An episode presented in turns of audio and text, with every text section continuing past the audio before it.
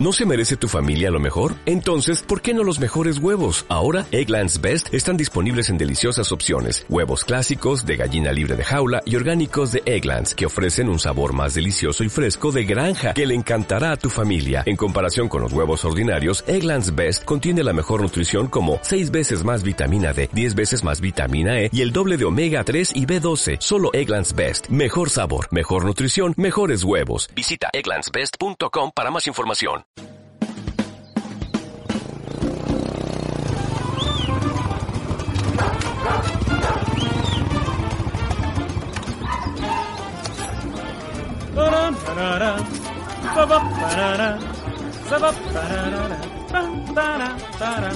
Esto es memoria, esto es memoria, esto es memoria en la esquina radio ya.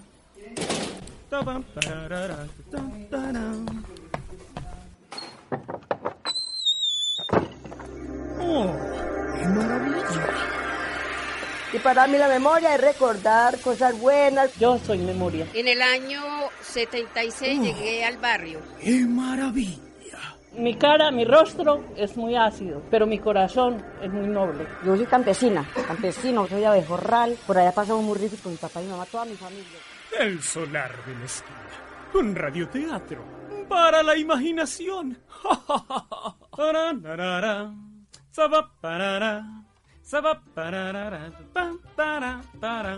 Esto es memoria. El solar de la esquina. Un radioteatro para la imaginación.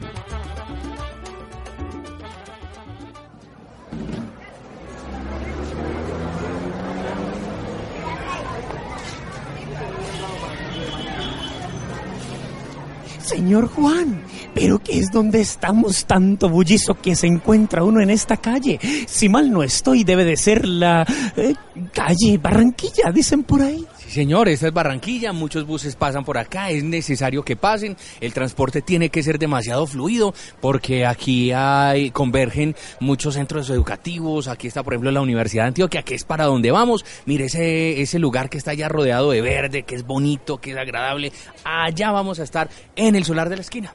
Tanta falta hace que uno se encuentre con sitios así llenos de verde. Yo realmente le tengo que confesar, muchachos, que en esta esquina donde estamos me encuentro un poco tristongo. Ah, pero ¿qué pasó, Perli? Desahógese, venga pues. Usted sabe que uno siempre va corriendo detrás de la memoria, buscando historia en cada parte. Pero a veces me da nostalgia ver la ciudad como está. Bueno, pero ¿cómo está? O sea, yo puedo verla un poco con, con un enfoque más, más positivo, más... Anímeme pues, ¿cómo ve usted hoy la ciudad? Está bonita, está alegre, la gente va contenta a estudiar, la gente está pasando la calle Barranquilla con ánimos de ir a aprender, la gente está buscando la felicidad en esa construcción de un nuevo país desde lo que hacen, desde lo que estudian, desde lo que viven. Hay gente que escribe libros, hay gente que trabaja con la memoria, hay gente... Le tengo un... Venga. Dígame a ver.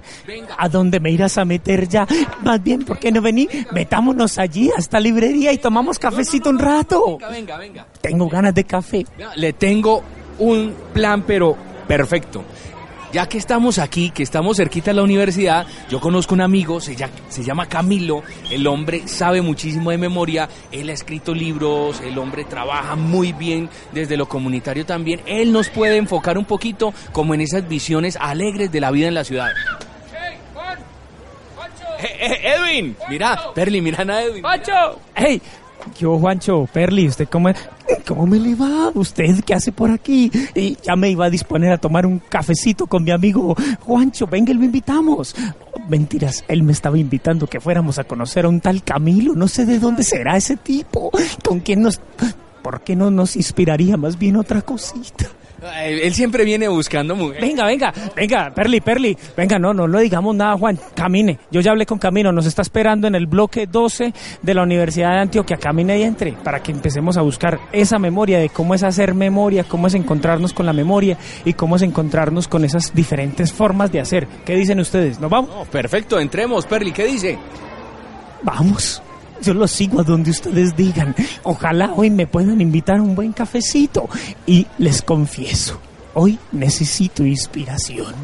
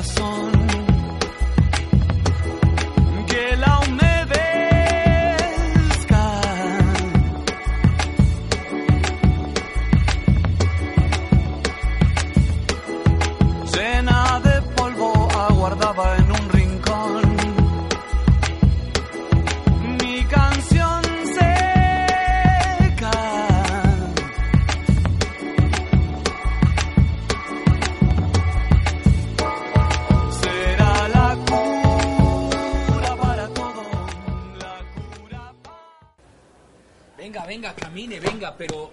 Ve, Perli, movete, Perli. Ay, no, que le... Favor. ¿Qué es esto tan grande? Amigo, disculpe, ¿me puede decir dónde queda el, el bloque 12? Bueno, pues camine hacia allá, mire, por allá donde está la fuente, siga caminando. Perli, pero usted sí parece un primíparo metido aquí pues en la Universidad de Antioquia. Venga, camine, que eh, hay señalizaciones, uno puede buscar, mirar, observar, pero no está por demás preguntar. ¿O acaso preguntar en estas épocas se ha vuelto un delito? ¿Qué tal si nos miramos a los ojos constantemente y le decimos a las personas, ¿dónde queda esto? ¿Dónde queda aquello? Seguro ahí se despierta la cordialidad y nos llevan incluso. ¿Quién quita que en uno de estos corredores nos encontremos una bella dama que nos lleve hasta el bloque 12? Ya, tranquilo, yo sé dónde queda. Vamos, que es la Facultad de Comunicaciones. Camine, camine, venga, que yo ya sé dónde queda. Vamos, pues. Como matan la ilusión.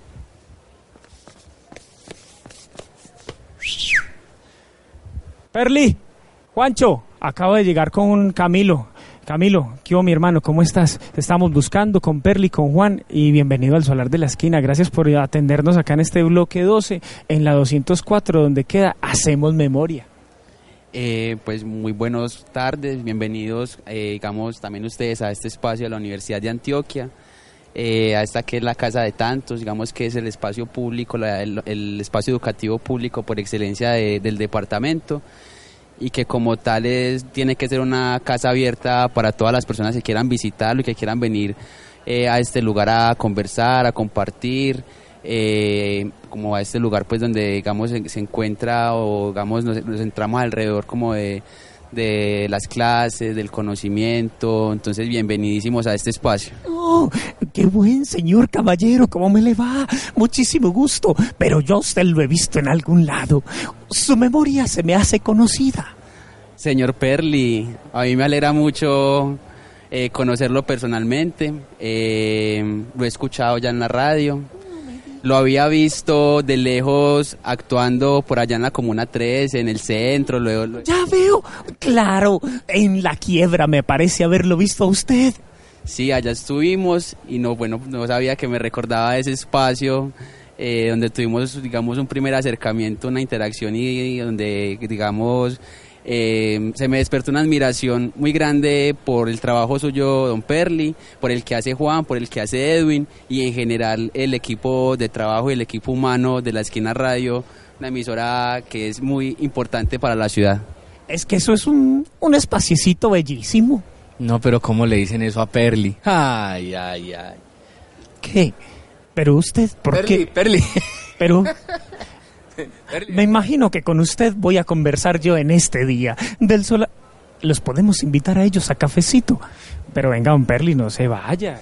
Quedémonos conversando. ¿Por qué no le decimos más bien a Camilo que nos diga dónde nos podemos hacer? Camilo, un sitio, un solar. Este espacio de la Universidad de Antioquia, pues tiene muchísimos árboles, muchos espacios públicos, muchos espacios que asemejan ese patio, ese solar de la casa donde la gente se encuentra. De hecho, pues uno ve dónde nos hacemos. Bueno, pues vamos si quieren a un espacio que es como mi casa dentro de esta casa, que es acá en el bloque 12, en el segundo piso, donde se encuentra la oficina del proyecto donde trabaja, que se llama Hacemos Memoria, y ahí atrás hay un espacio, un balconcito donde podemos sentarnos, conversar con tranquilidad, tomarnos un cafecito y digamos contemplar de este, de este paisaje verde que estamos viendo acá, que es como el solar y que digamos incluso la, la cuñita, que eso es patrimonio natural de la ciudad, porque incluso son unos jardines donde está toda la, o sea, todos los jardines son con flora eh, autóctonas del, del departamento pues y del país.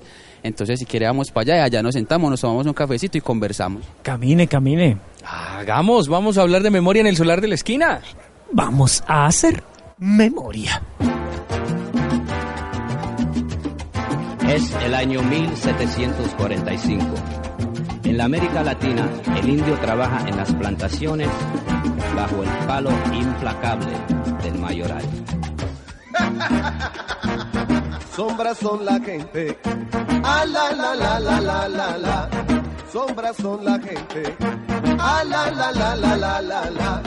Plantación adentro, cámara. Pero tremendo balcón tiene usted pues en esta casa. Cuente qué es lo que hacen aquí. Pues bueno, sí, esto es un balcón tremendo. eh, para contarles, acá tenemos visitas muy especiales. Eh, como estos árboles acá en esta universidad que tiene tanto, digamos, tantos árboles de tantas clases, eh, hay varias especies de, de- fauna también que, digamos, están siempre cruzándose por estos balcones y por estas ventanas. A veces se no entran hasta las oficinas, como es el, el, el mono titigris, ¿cierto? Que el, el mono titigris es una especie que solo está en Medellín y, viene acá y se parcha con otros acá a trabajar y bueno, como, como a vernos ahí, como a hacer la visita.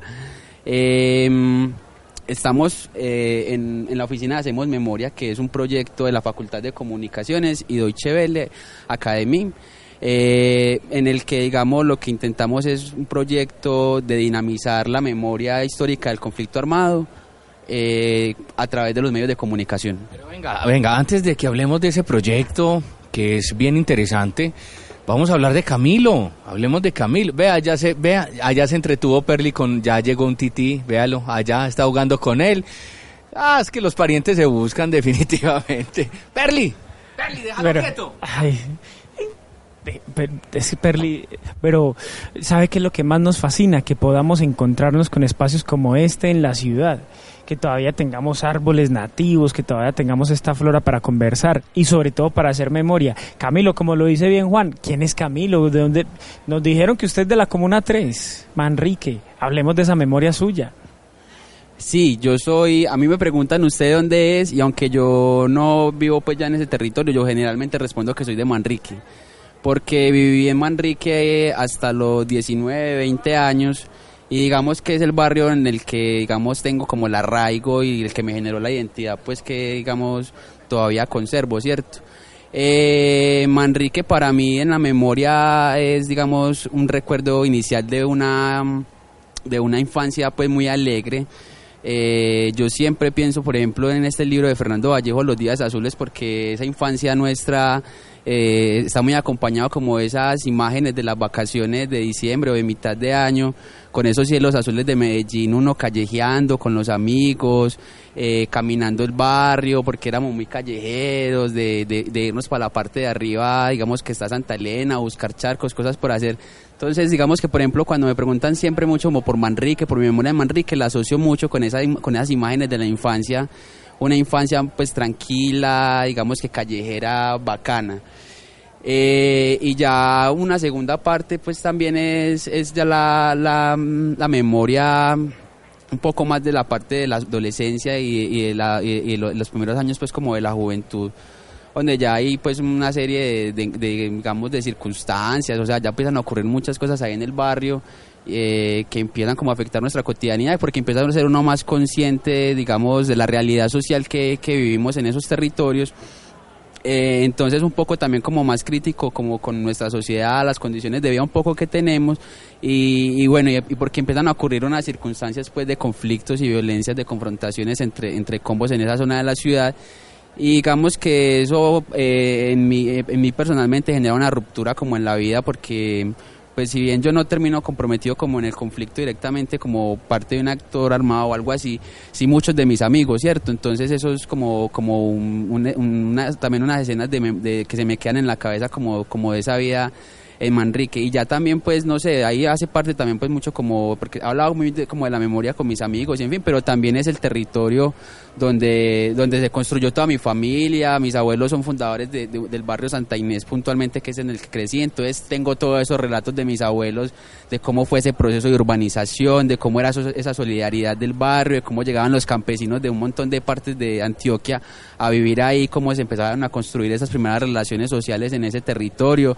Entonces también cargo como con toda esa memoria de, los abuelos, de, de cómo fue también esa, esa vida de mis padres un poco más difícil, compleja, porque es como en ese contexto de los 80s y 90s y que eso es particular para nuestra historia de la ciudad como pues por las situaciones tan tremendas que vimos como, como la ciudad ya como tal.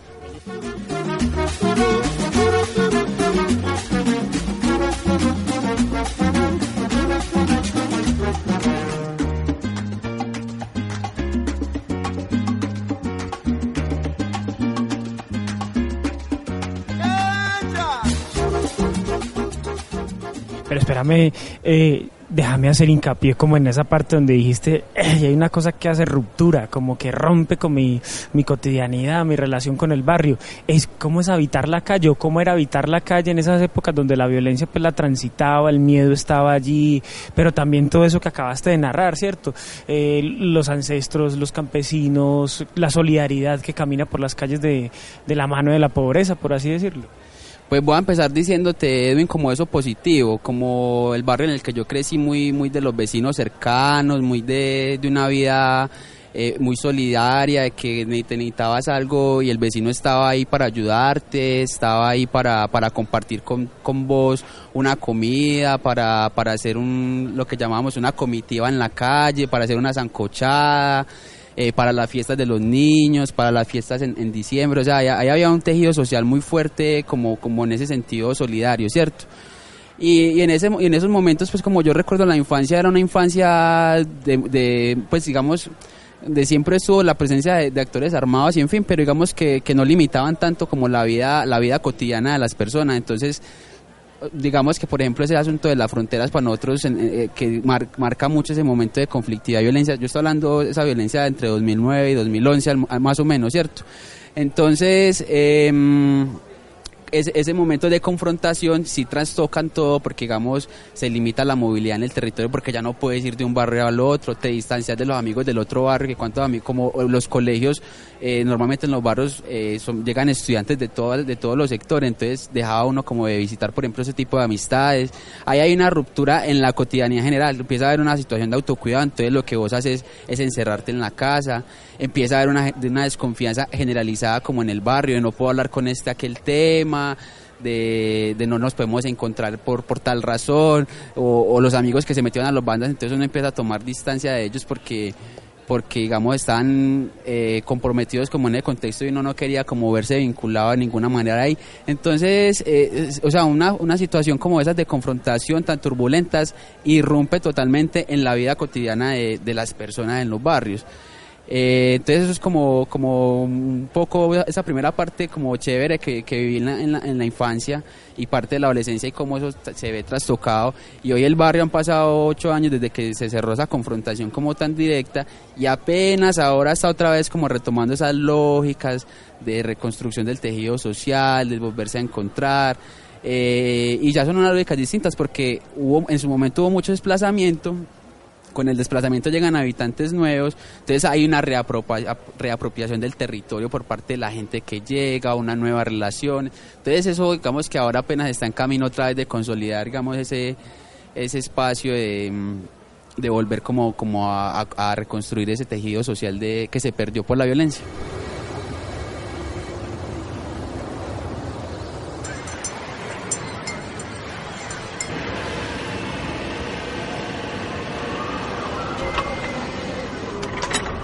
¿De dónde a dónde me llevarán mis pasos? ¿En qué posada me ofrecerán abrir? Yo iba a preguntarle algo, pero ya en parte ya dio la respuesta y era cómo la memoria se fragmenta, ¿no? Cómo la memoria se fractura. ¿Quién, qui- quién cre- lo creyera? Pero cuando eh, ocurren esas fracturas eh, en la memoria, sin poner en tela de juicio y sin poner en escenarios de buenos y malos, llamémoslo amigos, ¿qué siente uno cuando ve a sus amigos ya como actores y parte de grupos armados, por ejemplo? O sea, ¿cuándo empieza uno a, cambiar el referente de lo que se ha construido juntos y que ya ahora empiezan por caminos diferentes? No, ya usted, vos tenés otra memoria y empezás simplemente como a ser protagonista de otro tipo de memorias.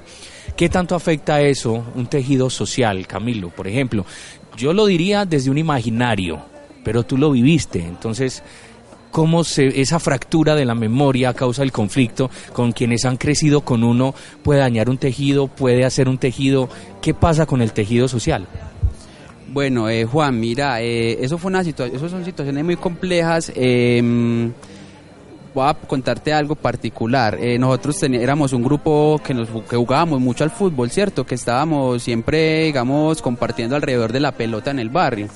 Y, ahí había un escenario muy interesante que era la cancha de fútbol, era el lugar donde nos encontrábamos a, a los desafíos con los de la otra cuadra, a, a parcharnos, a tomar una cerveza, o sea, el fútbol y la cancha y la pelota era como como un núcleo de, de, de- de esa amistad, esas relaciones con, con- con los amigos pues como de la infancia y de la adolescencia. Eh, pero en medio de esa confrontación, por ejemplo, entonces la, la- la cancha queda en la mitad de- del territorio dividido, entonces la cancha dejó de ser nuestro espacio, eh, además se rompen las, la- las amistades con, con los amigos de los otros barrios. Entonces, digamos que como una forma de, bueno, pues el fútbol es nuestra es nuestra es nuestro punto de encuentro, es- una actividad que, que nos gusta hacer juntos. Decidimos trasladar la, la cancha a como ocurre en los barrios, a la, a la calle, ¿cierto? A la cuadra en la que, en la que vivimos. Empezamos a jugar fútbol en arquitos pequeños. Digamos que era una forma como de no distanciarnos de esa, de esa, de esa actividad que nos gustaba. Y ahí en ese momento ya, ya empiezan a ocurrir unas cosas muy, muy particulares porque entonces jugábamos fútbol, los muchachos que no hacíamos parte de los combos que éramos la gran mayoría y algunos muchachos que, que, que se hacían parte pues de, digamos que ahí no hubo una ruptura de amistades, uno, no sé, o sea, como que uno no, no se siente con tanta facilidad de romper una amistad de, de 15 años por, por, por esas situaciones, ¿cierto? Pero no se rompe por qué, es decir, porque pueden jugar el miedo como, no, si yo le dejo hablar a este man, ¿qué pasa? O porque realmente esos afectos que, que se construyen pese a cualquier adversidad se, se mantienen, eso se sostiene. No, es lo segundo. eh, yo creo que habían unos afectos de toda la vida, pues gente con la que uno creció, que incluso no había temor en, en decirles, parce, salite de esa vuelta, no estés ahí. Ahí hay, una afec- ahí hay un afectos muy, muy grandes porque además eran personas con las que uno compartió 15 años en la misma calle, los mismos espacios. O sea, era muy, o sea, es imposible romper con esos afectos, ¿cierto? Eh, ah, digamos que, que digamos más fácil esas, esas amistades se, se van diluyendo, se van eh, cambiando, transformando en el tiempo en la medida en que se asumen trayectorias distintas, ¿cierto? Entonces ellos, ellos toman un camino que puede ser el actor armado y yo tomo otro camino que es, la, que es ir a mi estudiar a la universidad. Pero entonces yo ahí sí pensaba como, bueno, güey, madre, estos manes, ¿por qué terminan en esto y yo no? Yo, yo, yo me voy para la universidad, puedo estudiar y digamos que ahí empieza a encontrar uno ciertas situaciones sociales que determinan muchas veces que un pelado empuña una arma. Entonces, cuando yo me pongo a ver de mi grupo de amigos, en total, el único que ingresó a la universidad pública fui yo, cuando ellos también tenían expectativas de ingresar a la universidad pública. O, empezaban a trabajar en trabajos que eran construcción, eh, que eran horarios largos, trabajos pesados, eh, por un salario mínimo. Cuando también en los barrios hay que reconocerlo está la oferta de los actores armados y, y- les pone, o sea, y, y nosotros crecemos con unas referencias de querer la moto, el carro, la muchacha bonita, de salir a pasear, no sé qué, conseguir la plata. Entonces esa oferta también se hace atractiva para un muchacho, ¿cierto? Entonces ahí, eh, o sea, no, o sea, yo no sé, naturalmente yo nunca quise como romper con esa amistad. Las amistades se, se, se fueron diluyendo un poco más en razón de, de, de esas situaciones, esas trayectorias distintas que tomamos como en la vida. Dirán que desconozco los beneficios. De poder y de lujos no hay pretensiones. Este su servidor prefiere otros vicios. Cantándole a los caminos. Voy aprendiendo los gajes del olvido. Pero ¿quién se te vino a la memoria? Pues como a modo de, de homenaje, ¿no? Pues por, por ese afecto que perduró. Sí, lo que no se nombra no existe. Hombre, pues uno, uno, mm, o sea, es una situación muy tesa porque uno sabe que, que ellos en, en su accionar generaban mucho dolor y, que, pero y no, y no está haciendo una apología pues como, como al crimen o al delito.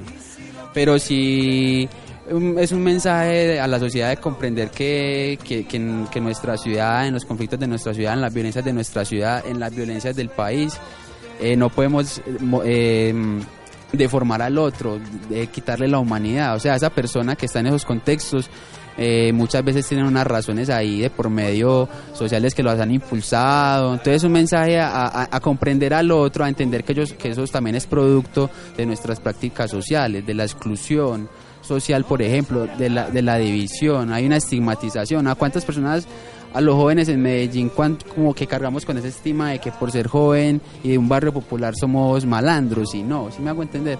Entonces un llamado a que, a que comprendamos eh, la humanidad del otro en, toda su- en todo su esplendor, ¿cierto? Como que no nos olvidemos de, de que las personas que, o sea, los- las personas que están en esos grupos armados son son parte como pues de esta sociedad, no es una cosa, no, no son como muchos dicen que simplemente un, un, un, un ser, pues una persona defectuosa en la sociedad, un, un caso particular, no, hay que entender lo que, lo que está mal es la sociedad también en la, en la que estamos. Bueno, vos nombrás ahí como algunas cosas supremamente interesantes y, bonitas de la construcción de memoria desde los barrios. Pero yo quisiera como mencionar algo y es que vos ahorita ibas como adelantándote a lo que nosotros estamos como queriendo preguntar y terminabas, me pasó lo mismo que a Juan Bebe, respondiste la pregunta ya. Pero sí se me queda algo y es que cuando vos nombras del espacio de la cancha y se pasan para la calle, eh, entonces quiero preguntar lo siguiente. Eh, en esa construcción de memoria, ¿cómo hacer entonces memoria desde el espacio público? Veo, me, Edwin, yo creo que la memoria está siempre circulando, ¿cierto? Nosotros, o sea, la memoria no es una cosa quieta, la, memoria está circulando en el voz a voz de la gente, en, en, la- en- en- o sea, distintos escenarios. En el espacio público hay muchas formas que uno puede ver de, de la memoria. Ejemplo, un graffiti. Ahora que estamos en la Universidad de Antioquia, o mural, estamos en la Universidad de Antioquia, la Universidad de Antioquia está llena de marcas de pinturas, de murales que nos hablan de hechos que nos pasaban acá en la universidad y que nos y que nos y que nos digamos nos ponen eh, en la reflexión sobre un acontecimiento y un hecho del pasado. Eso es una forma de hacer memoria en el espacio público, ¿cierto? Allá en Manrique, justamente en la cancha, por ejemplo, lo que hay es una escultura eh, de un hombre rompiendo un arma. Es una forma de recordar lo que nos pasó y lo que no queremos que nos, que nos vuelva a suceder. Digamos que lo estoy planteando muy en términos eh, plásticos de la escultura, de la pintura, del mural. Eh, pero cosas como las que ustedes están haciendo, de ir a hacer el radioteatro al centro en el parque de, San Antonio, es una forma también de llevar la, memoria, digamos, ya de una forma más performática, más, más desde, de- desde el, desde el cuerpo eh, de esa memoria, ¿cierto?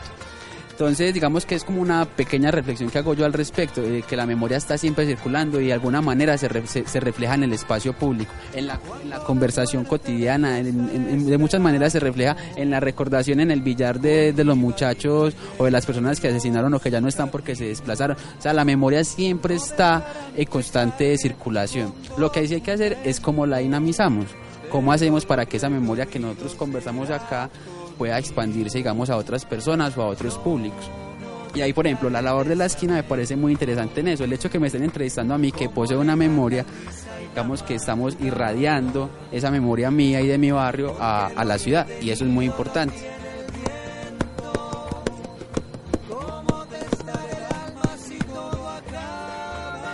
Y dijeron los abuelos, Tepeuc y Gucumax, soplaron todos en el aire y creció el maíz. Y el maíz se metió en la piel y en la tierra y en los huesos. Y también se metió en la carne y se metió en la sangre. Y así nació la memoria nueva para los pueblos.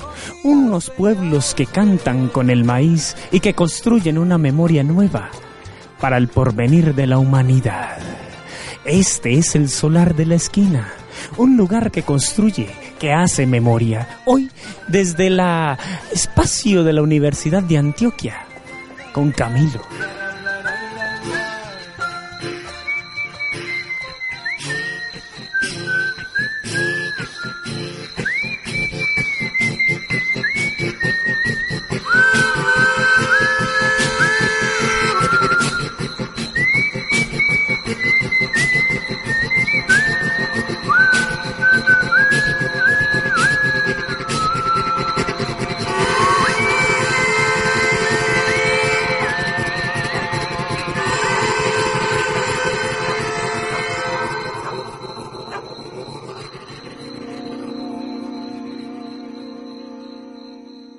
Yo le dije, Edwin, yo le dije que él no se podía llevar ese tití, ese tití para la casa, hermano. Yo le dije, ¿usted por qué dejó que se llevara ese tití? Vea, hermano, ahí nos están colocando problemas para volver a entrar a la universidad hoy, hermano.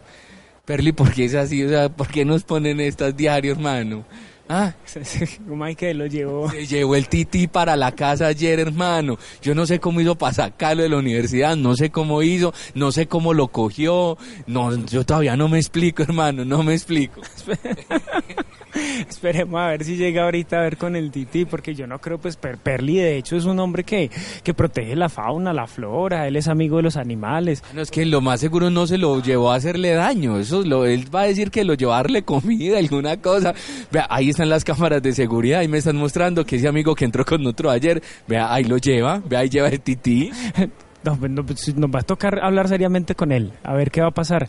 Y vamos a seguir hoy hablando entonces con, con Camilo, nuevamente en la Universidad de Antioquia, donde estamos hoy ubicados. Ayer también en el Solar de la Esquina, que estuvimos hablando acerca de esa memoria de Camilo en la Comuna 13, Manrique, ahí por Santa Inés, ahí por las Nieves, ahí cerquita por la vía antigua Guarne como les podríamos decir, como para que todos en la ciudad que lo conozcan de alguna manera, ese es el lugar de esa memoria que se contó ayer. Pero ahí hay más memoria, una memoria de presente, hay una memoria de hacer, de hacer memoria en este momento presente. A ver, Camilo, ojalá y nos invite hoy otra vez a cafecito porque el de ayer estuvo bueno. Nos invitó a dos, uno de máquina, otro de greca. Ese de greca, no, ese de greca, el de greca. No, toda una vida. oh. Usted se va a enfermar. ¿Será que sí? Sí, claro. ¿Pero por qué? Ya lo verá, ya lo verá. No, no. Venga, camine. Este es aquí pasando el Camilo Torres. eh, venga. Ah, no, no, no, no. Es del Camilo Torres a la izquierda. Ahí por la fuente. Venga, caminemos, hermano. El 12, claro, algo allá. Venga. Ah, ya está Camilo en el balcón. ¡Camilo! ¡Camilo, qué hubo! Eh, Juan, ¿cómo vas? Venga, camine, vamos, vamos, hermano. Suba, suba, suba.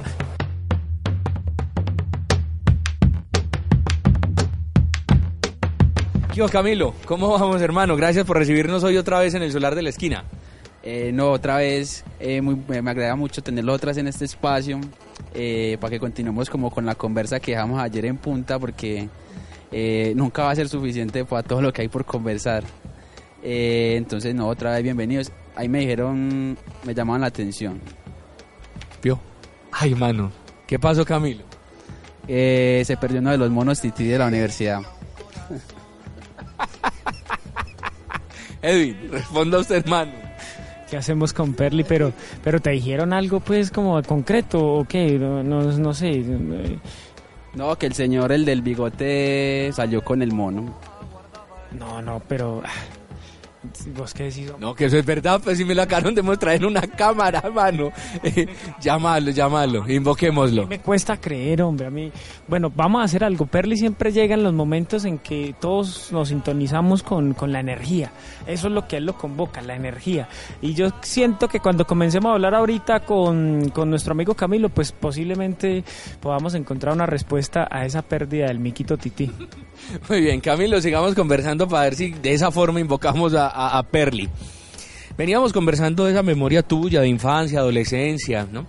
De esas fracturas de la memoria con diferentes situaciones en los entornos sociales donde nos toca descubrir y construir esa memoria. ¿Qué memoria está construyendo hoy Camilo? Partiendo de esas memorias también del barrio, de las de infancia, de las eh, juveniles.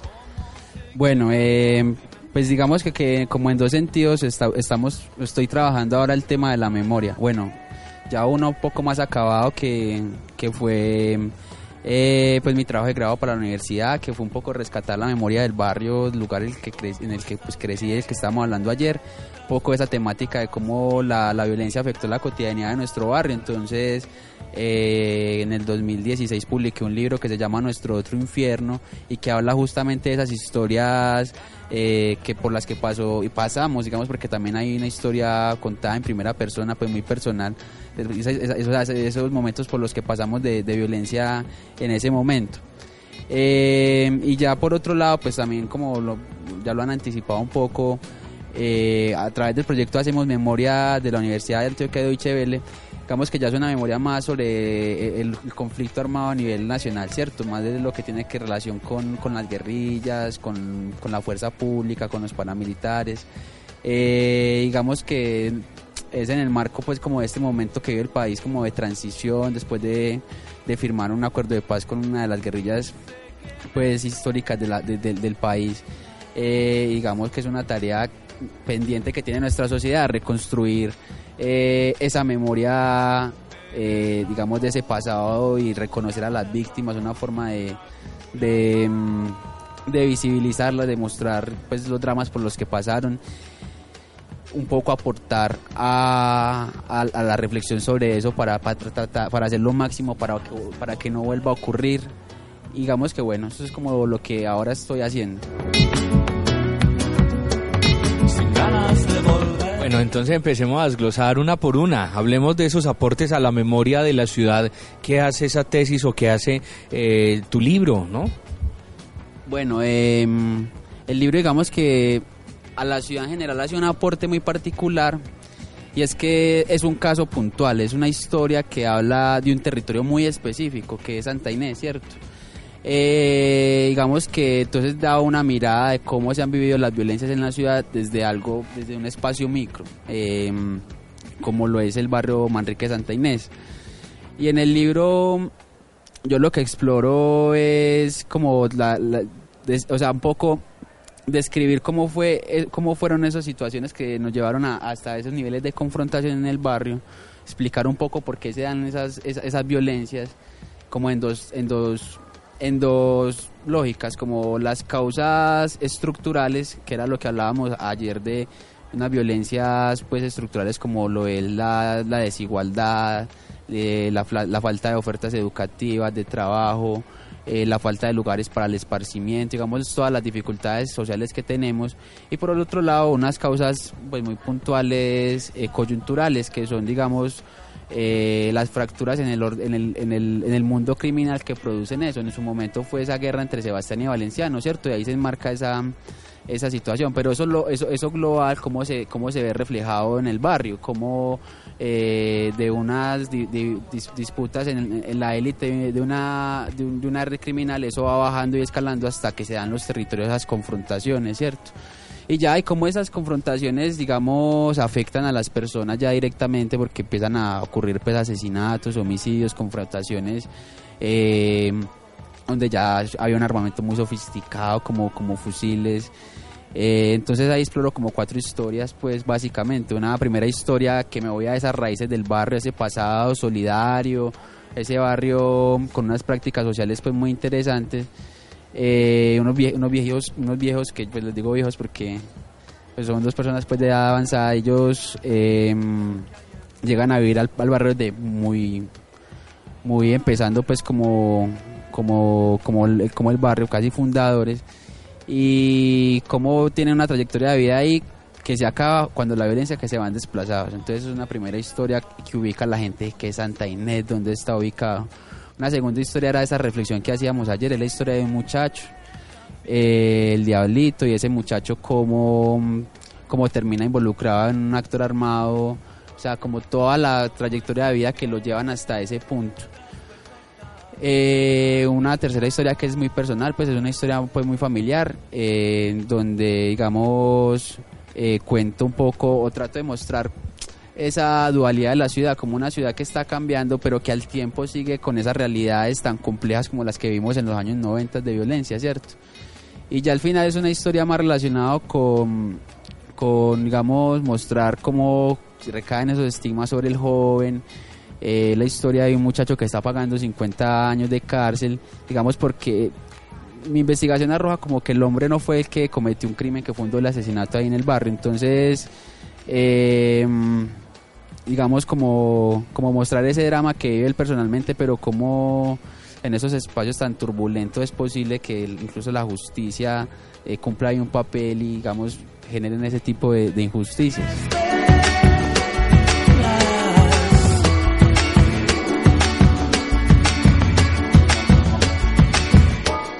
Edwin, ¿está bueno el café? Está muy bueno. Y es que me quedo pensando con el relato de Camilo, y es que pues yo de alguna manera caminé también ese barrio, ¿cierto? Lo he caminado porque también he sido de la Comuna 3, específicamente de Manrique Oriental. Y, y, pues es imposible no adentrarse como a esas calles eh, en medio de, de lo que estás relatando, ¿cierto? De esas tres historias, o de las historias de los viejos.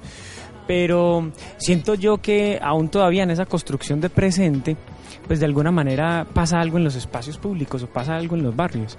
Y es que eh, cuando se habitan esos espacios públicos se sigue construyendo memoria desde esas cotidianidades, ¿cierto? ¿Qué pasa después ya de que escribís el libro, después de que contás esas historias? ¿Cómo te encontrás con el barrio nuevamente? No, digamos que, que, bueno, yo, pues como les contaba ayer, también ya vivo en otro sector de la ciudad. Eh, y vivo en, el sector, en otro sector de la ciudad también a raíz de la, de la violencia, porque en ese momento ya uno como estudiante con horarios muy, muy nocturnos, con otras lógicas, pues como que ya se me veía muy expuesto a esas situaciones y pues decidí mejor por seguridad como, como, como salir del barrio.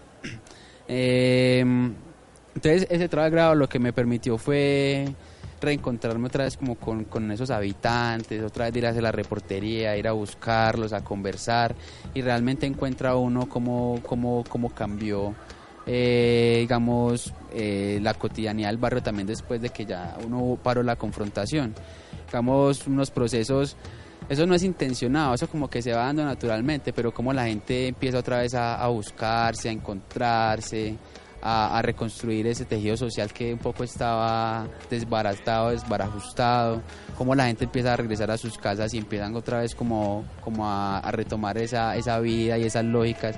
Muchos casos con, con nuevos vecinos, pero entonces, bueno, y digamos que, que, el espacio público ahí en Santa Inés siempre ha sido muy importante, o sea, el, ir a la cancha a jugar fútbol y a ver fútbol, porque es como un barrio que ve mucho de... Ahí hay una cancha que la llaman la Fosforito, y, ese espacio durante la guerra se, se desoló, pero entonces ya como cuando volví y, hoy, en día ese espacio sigue siendo importante, es el espacio de encuentro de los estudiantes del colegio, eh, digamos que digamos ahí empieza uno a ver como, como el cambio en la, en la lógica, en las dinámicas tras, tras digamos esa confrontación. A mí todavía me sigue ardiendo mucho el alma cuando nos referimos a la memoria o a la historia con hechos de violencia. Era que le estaba ardiendo eh, la boca del estómago con el tinto de Greca. No, a mí lo que me está ardiendo es la cara de la pena por lo que hizo Perli ayer, pero todavía estoy esperando que llegue con Émico. Para romper cadenas. Y es que, en serio, me duele el, alma, el alma cuando, por ejemplo, nos referimos a la ciudad o a los barrios, pero en términos de conflicto. Ah, no, es que en Medellín de los 90, ya, como que, ay, bueno. Y ahorita, no, es que Manrique en, en el 2000, del 2009 al 2011, como que esos brotes de violencia siguen marcando todavía y se vuelven referentes de los barrios, pues lastimosamente. No, que el desplazamiento en la loma de tal a tal fecha, que, ah, como que los barrios se van construyendo también en torno a esos asuntos de conflicto. Entra entonces, hacemos memoria a cumplir un papel importantísimo y tú haces parte de ese proceso. ¿Qué es Hacemos Memoria entonces? Bueno, Hacemos Memoria es un proyecto de la Facultad de Comunicaciones, que es el espacio donde nos encontramos, y de Deutsche Welle Academy. Eh, nosotros lo que buscamos es, digamos, eh, potenciar la discusión pública sobre los derechos humanos eh, y la memoria histórica de las víctimas en la sociedad, ¿cierto? Entonces, para ello lo que de, lo que nos servimos es, digamos, eh, de los medios de comunicación locales. Eh, hemos trabajado en Sonsón, en Granada, en San Carlos y en Medellín, incluso pues con la esquina, con la esquina radio. Eh, para que a través de esos medios se produzcan, se realicen contenidos sobre esas temáticas y eso genere una repercusión y dinamice en, el, en la sociedad la discusión sobre esos temas, ¿cierto? Eso es hacemos memoria básicamente tenemos otros componentes como un medio de comunicación propio en el que estamos publicando información, muchas veces son relatos de memoria justamente, pero también temas de actualidad, de coyuntura que tienen que ver con esos temas específicos, como todo lo relacionado con el proceso de paz, con las, con las instituciones que se crean por el proceso de paz como la JEP, la Comisión de la Verdad, eh, y todas esas situaciones. Eso es Hacemos Memoria. La labor de nosotros está centrada con los medios de comunicación, con los periodistas, los que intentamos que produzcan esos contenidos, acompañarlos, un poco también muy desde con el acompañamiento de las mismas víctimas que están en los territorios. Eso, Juan, es lo que, lo que nosotros estamos haciendo en Hacemos Memoria. con todo lo que nombra Juan, de lo que se nombra eh, en los barrios, pero tú has contado como que más ampliamente ese trabajo desde la memoria, esas construcciones desde la memoria y los derechos humanos. Pero venía, hay que reparar de alguna manera, y tú lo nombraste también un poco en tu relato.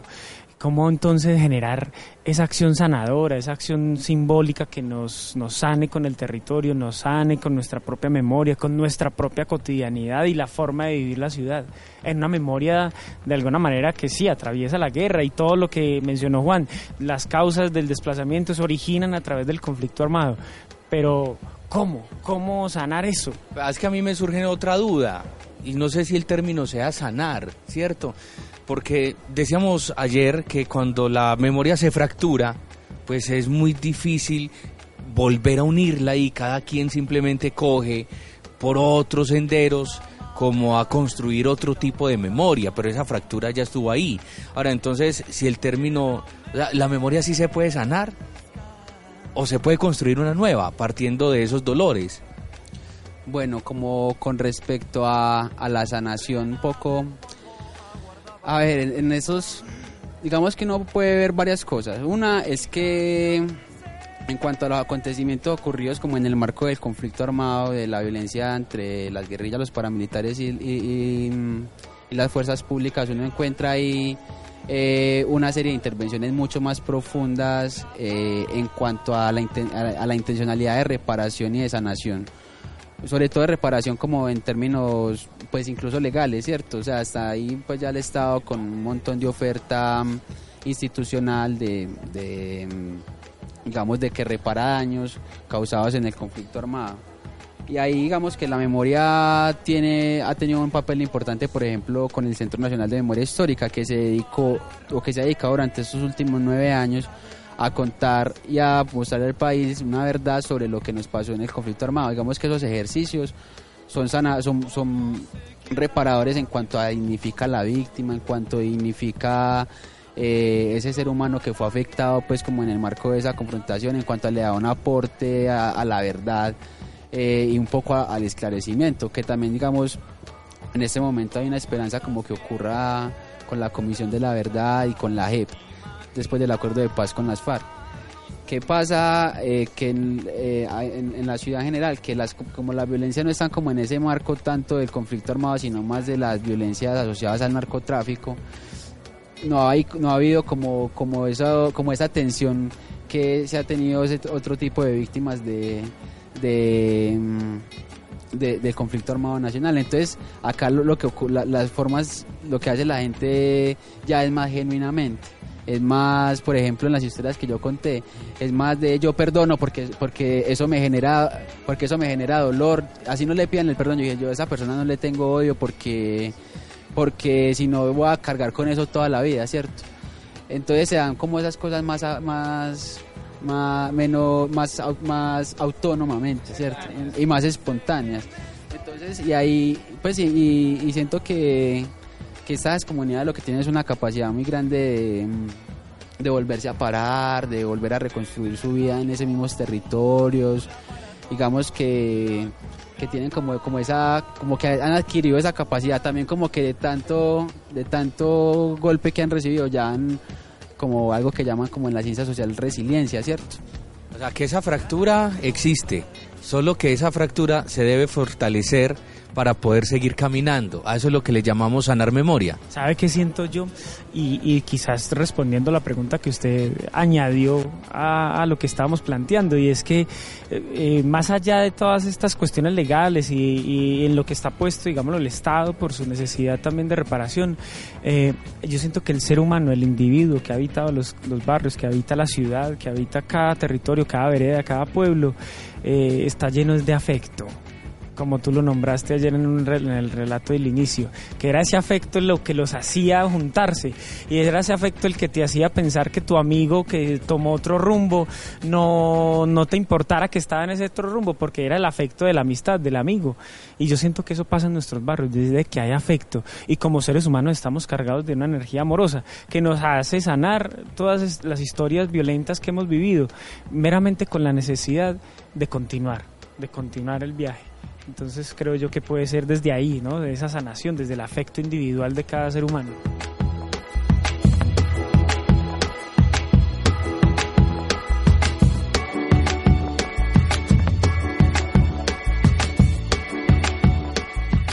Pero mi abuela también decía que era mejor prevenir que curar. Y en esa medida yo pienso que la memoria hoy urge de mecanismos de protección para no tener que llegar a reparar, por ejemplo. Ele- cosas elementales y tan sencillas como nuestro lenguaje. Resignificar el lenguaje. Lo que hablamos ayer, Camilo, de la estigmatización. Desde pequeño ya le están diciendo al niño, ah, este va a ser un diablo, este va a ser un pillo, este va a ser, véale esa cara de malo que tiene. Eso empieza a marcar desde ya, de cierta medida, la memoria de un niño. Cuando nosotros resignificamos, por ejemplo, el lenguaje, de ahí que a través de los medios de comunicación, como lo hace Hacemos Memoria, plantea entonces, o nos debemos plantear lenguajes que construyan una memoria diferente para, este, para esta ciudad. Sí, Juan, y yo creo que eso es muy importante porque es algo que hemos pensado desde Hacemos Memoria. Vemos que la memoria como, como tal es, una, es, es muy complejo definirlo. Hay muchas definiciones desde, desde las ciencias sociales, desde la academia, de lo que es la memoria. Eh, y, y en, la, y en la comprensión de esa, incluso pues como se ve socialmente la memoria, y en la comprensión de esa memoria, eh, nosotros lo que planteamos es que eh, lo que se debe plantear es una memoria ejemplar, por ahí, ¿cierto? Una memoria que aporte a la reconciliación, porque es que la memoria en varios, en varios casos, por ejemplo, lo que ha generado eh, son más odios. No, entonces hay que aportar una memoria que nos, que nos lleva a pensar en las posibilidades de reconciliación. En sí, vamos a contar eso que nos pasó, a entender por qué nos pasó eso, quién tiene responsabilidades en ese suceso, cómo eso nos afecta hoy, pero cómo hacer que eso que nos pasó en el, pas- en el, en el pasado, eh, digamos, no se vuelva a repetir en el futuro, cómo, cómo empezamos a construir un, un futuro distinto, ¿cierto? Entonces hacemos memoria, eh, se, se, piensa mucho en esa, en esa, como en esa intención de la memoria ejemplar, de, mm, de contar los sucesos, sí, pero no con la intención de generar más odio ni, ni la recordación de simplemente el dolor, sino que también es una memoria un poco más comprensiva, de ponerse en los zapatos del otro, de entender al otro, entender ahí algo muy importante Juan y Edwin, y es que la memoria no es una sola memoria, son las memorias son, son aquí, aquí han habido muchos actores comprometidos, incluso también entender eh, que son las memorias, porque no, no solamente podemos hablar de la, la memoria del conflicto armado, sino que también tenemos que hablar de esas memorias de cómo era la vida antes, por ejemplo, de esos sucesos, cómo vivían las, las comunidades, los que le contaba ayer de la vida en el barrio Manrique cuando, cuando se empezó a formar, ¿cierto? No, y, y qué pena Camilo, y es que en esas, en esas memorias del conflicto paralelas hay otras memorias de resistencia, de cultura, de salir a la calle a decir no más, de seguir gritando libertad, paz, amor, otras memorias.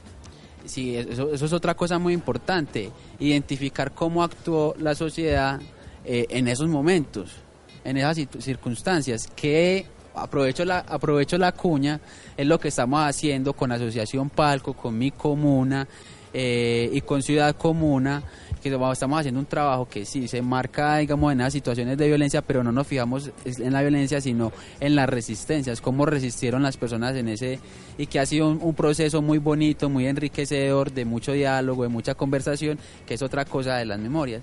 Las memorias tienen que circular es en esa medida, en la conversación, en el encuentro, no en la imposición, ¿cierto?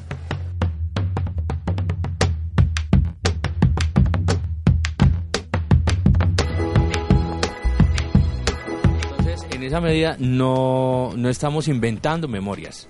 La memoria está, solo que hay que saberla canalizar entonces. Dinamizar, como decía ayer. Ay, ay, ay, ay, ay, no, no, no, no puede ser. Ya llegó. Amigos, pasito, hable pasito. Me tocó escabullirme para poder entrar. No pude, no pude ni siquiera entrar por la portería principal de ayer. ¿Usted dónde tiene el animalito usted? Pero ven, ch, deja esa bulla, hombre, deja de hablar tan duro. Yo no me he llevado a ningún animalito. Es un amigo que necesitaba comerse algo. Estábamos dialogando él y yo. Él me decía... Y yo le decía, ven, ¿qué te pasa? Y él me decía... Yo tuve que salir con él, pero... me- ¿Dónde lo tiene? En el saco lo guardé. Sáquelo pues y póngalo allá. El problema es que no ha venido, no está conmigo. Y quedamos los porque nos fuimos muy amistosos. Él se montó en mi hombro y cogimos el bus que iba hacia Manrique. ¿Y entonces qué vamos a hacer para salir de aquí? No nos dejan salir hasta que usted no devuelva el mico. Vengo a ver si lo encuentro. Mire que por eso no pude entrar ni siquiera por la, por la puerta. Me tocó encaramarme ahí. Yo no sé qué voy a hacer. No sé. Yo confío en que la memoria de mi buen amigo Titi va a volver a esta universidad. Porque yo siento que él hace parte de acá, pero también de la ciudad. Por eso nos fuimos a caminar. Ah, para que él viera la ciudad.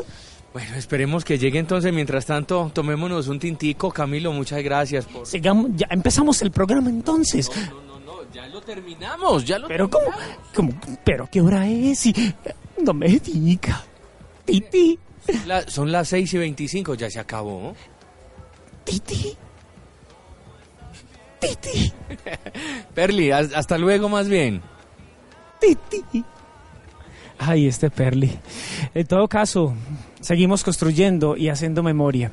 Y gracias a Camilo, a sus palabras, a su reflexión tan profunda, a su memoria, que nos permite contar y seguir contando un poco la memoria para de alguna manera construir y tejer esas otras memorias, esas otras diversas formas de contarnos esas memorias. Entonces, gracias Camilo, mi hermano, por aceptarnos la invitación de conversar en este El Solar de la Esquina. Eh, muchas gracias a ustedes. Tres cositas para despedir. Una, eh, que la esquina siga haciendo lo que está haciendo. Es muy importante para la ciudad, eh, para la memoria. Eh, dos, eh, que nos sigan a nuestro proyecto Hacemos Memoria en redes sociales. Nos encuentran como Hacemos Memoria en Facebook, en Twitter y en, y en Instagram. Eh, y tres, que vuelvan siempre a la universidad, que aquí son bienvenidos, que nos encanta tenerlos acá y conversar con ustedes en este espacio. Que así sea. Vámonos, Juanchito, entonces, hermano, a seguir caminando. Me va a decir no te dejan salir. Ay, No, pero venga, salga usted por allá y yo por acá. salga usted por ferrocarril, yo salgo por Barranquilla. Aquí está mal en el- Venga, que yo tengo el huequito por donde salir.